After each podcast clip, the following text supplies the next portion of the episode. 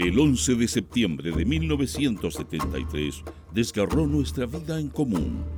En torno a esa fecha, dibujamos un radio de 50 días, antes y después. Para encontrar pistas de futuro, buscamos fragmentos de tiempo y los reunimos en el presente. Este es Proyecto 50.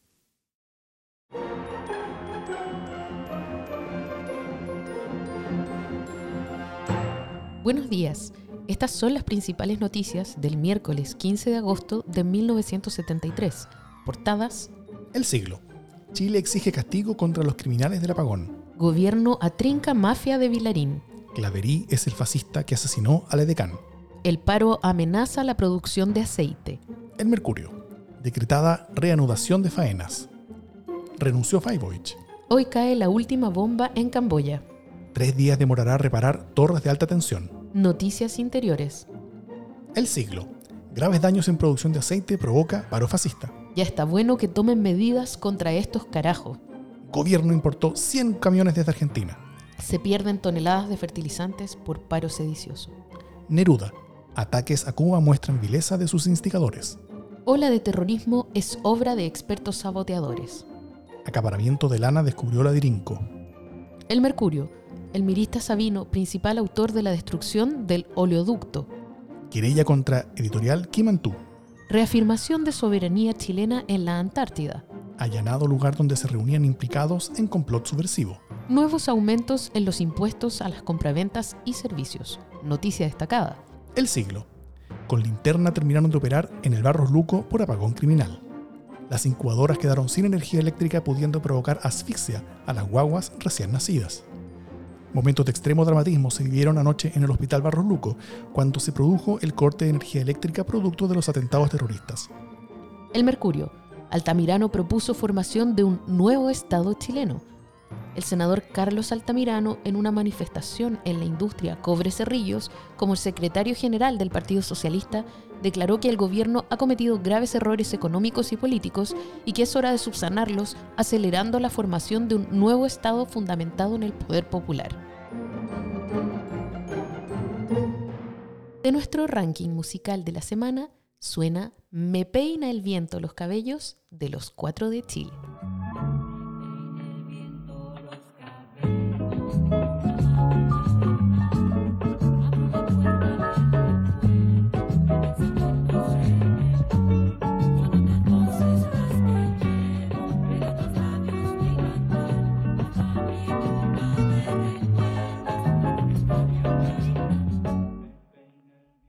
Mientras los diarios publicaban las noticias que acabas de escuchar, en Chile ocurrían otras cosas que no estuvieron en titulares y que solo conoceríamos por documentos, libros y testimonios años más tarde.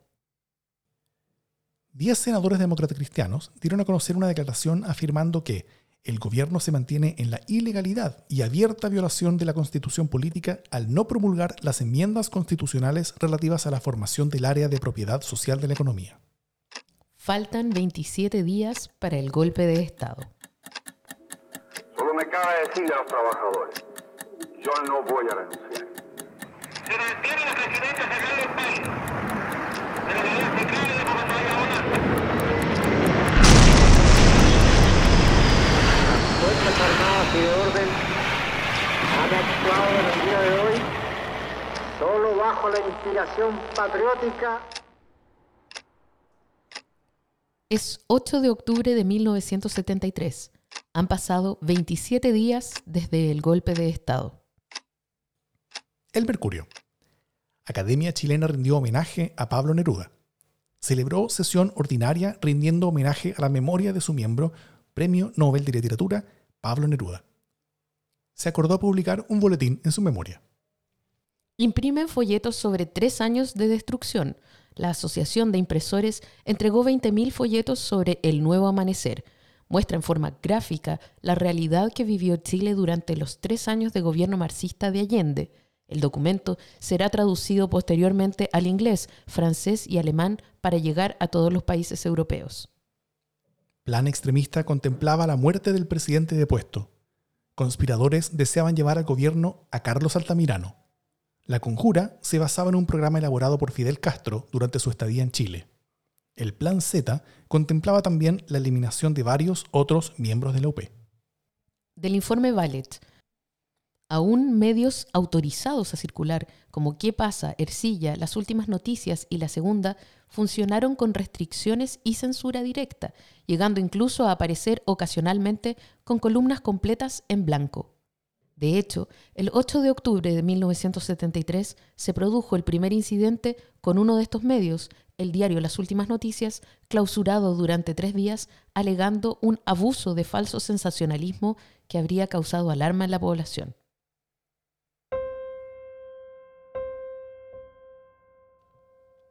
En este día sabemos que fueron asesinados Jorge Vilugrón Reyes, 27 años, profesor sin militancia en Cisnes, Jaime Vega Tapia, 33 años, agricultor sin militancia en Copquecura, Héctor Malvino Campos, 26 años, sin militancia en Colina, José Tapia Muñoz, 19 años, comerciante ambulante sin militancia en Colina, Heriberto Collío Naín, 63 años, agricultor sin militancia en Galvarino. Segundo Lepín Antilaf, 30 años, pequeño agricultor sin militancia en Galvarino. Víctor Yanquín Tropa, 40 años, pequeño agricultor sin militancia en Galvarino. Patricio Santander Alfaro, 21 años, carpintero sin militancia en la Florida. Rafael Reyes Gajardo, 29 años, cabo segundo de la FACH, sin militancia en Las Condes. Julio Valenzuela Valenzuela, 18 años, obrero sin militancia en Lo Espejo. Ernesto Llévenes Apablaza, 39 años, obrero de la construcción sin militancia en Lo Espejo. Fernando Faúndez Muñoz, 22 años, obrero de la construcción sin militancia en Macul. Carlos Ibarra Echeverría, 21 años, estudiante universitario socialista en Pudahuel. Juan Carlos Betancourt Llévenes, 15 años, obrero sin militancia en Puente Alto. Orlando Ponce Quesada, 16 años, sin militancia en Renca. Pedro Marín Mejías, 26 años, mueblista sin militancia en Santiago. Zacarías Pardo González, 25 años, comerciante ambulante sin militancia en Santiago. Jorge Pérez Uveda, 22 años, obrero sin militancia en Santiago. Eduardo Quinteros Miranda, 19 años, estudiante de enseñanza media, comunista en Santiago. Víctor Ramírez Ortiz, 19 años, comerciante ambulante sin militancia en Santiago. También este día fueron detenidos Samuel Maturana Valderrama, 21 años, funcionario Canaempu, socialista en Conchalí. Nelson Yanquilev Velázquez, 25 años, obrero del MOP socialista en Futaleufú. Venancio García Obando, 25 años, pequeño agricultor sin militancia en Osorno. Ramón Capetillo Mora, 25 años, obrero agrícola sin militancia en Paine. Jorge Valenzuela Valenzuela, 30 años, obrero agrícola sin militancia en Paine. Víctor Vivanco Vázquez, 19 años, estudiante de enseñanza media, MIR, en Parral. Todos fueron hechos desaparecer. A pesar de los esfuerzos de familiares y organizaciones, la mayoría de ellos siguen desaparecidos.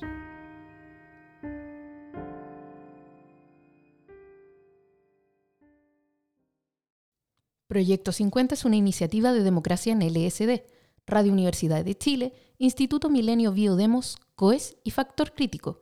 Escucha Proyecto 50 diariamente en tus plataformas favoritas de podcast y en Radio Universidad de Chile. Síguenos en Twitter e Instagram como arroba Proyecto 50CL y escucha también nuestro espacio de análisis semanal cada lunes a través del podcast Democracia en LSD. Encuentra las fuentes y más detalles del proyecto en las notas de cada episodio.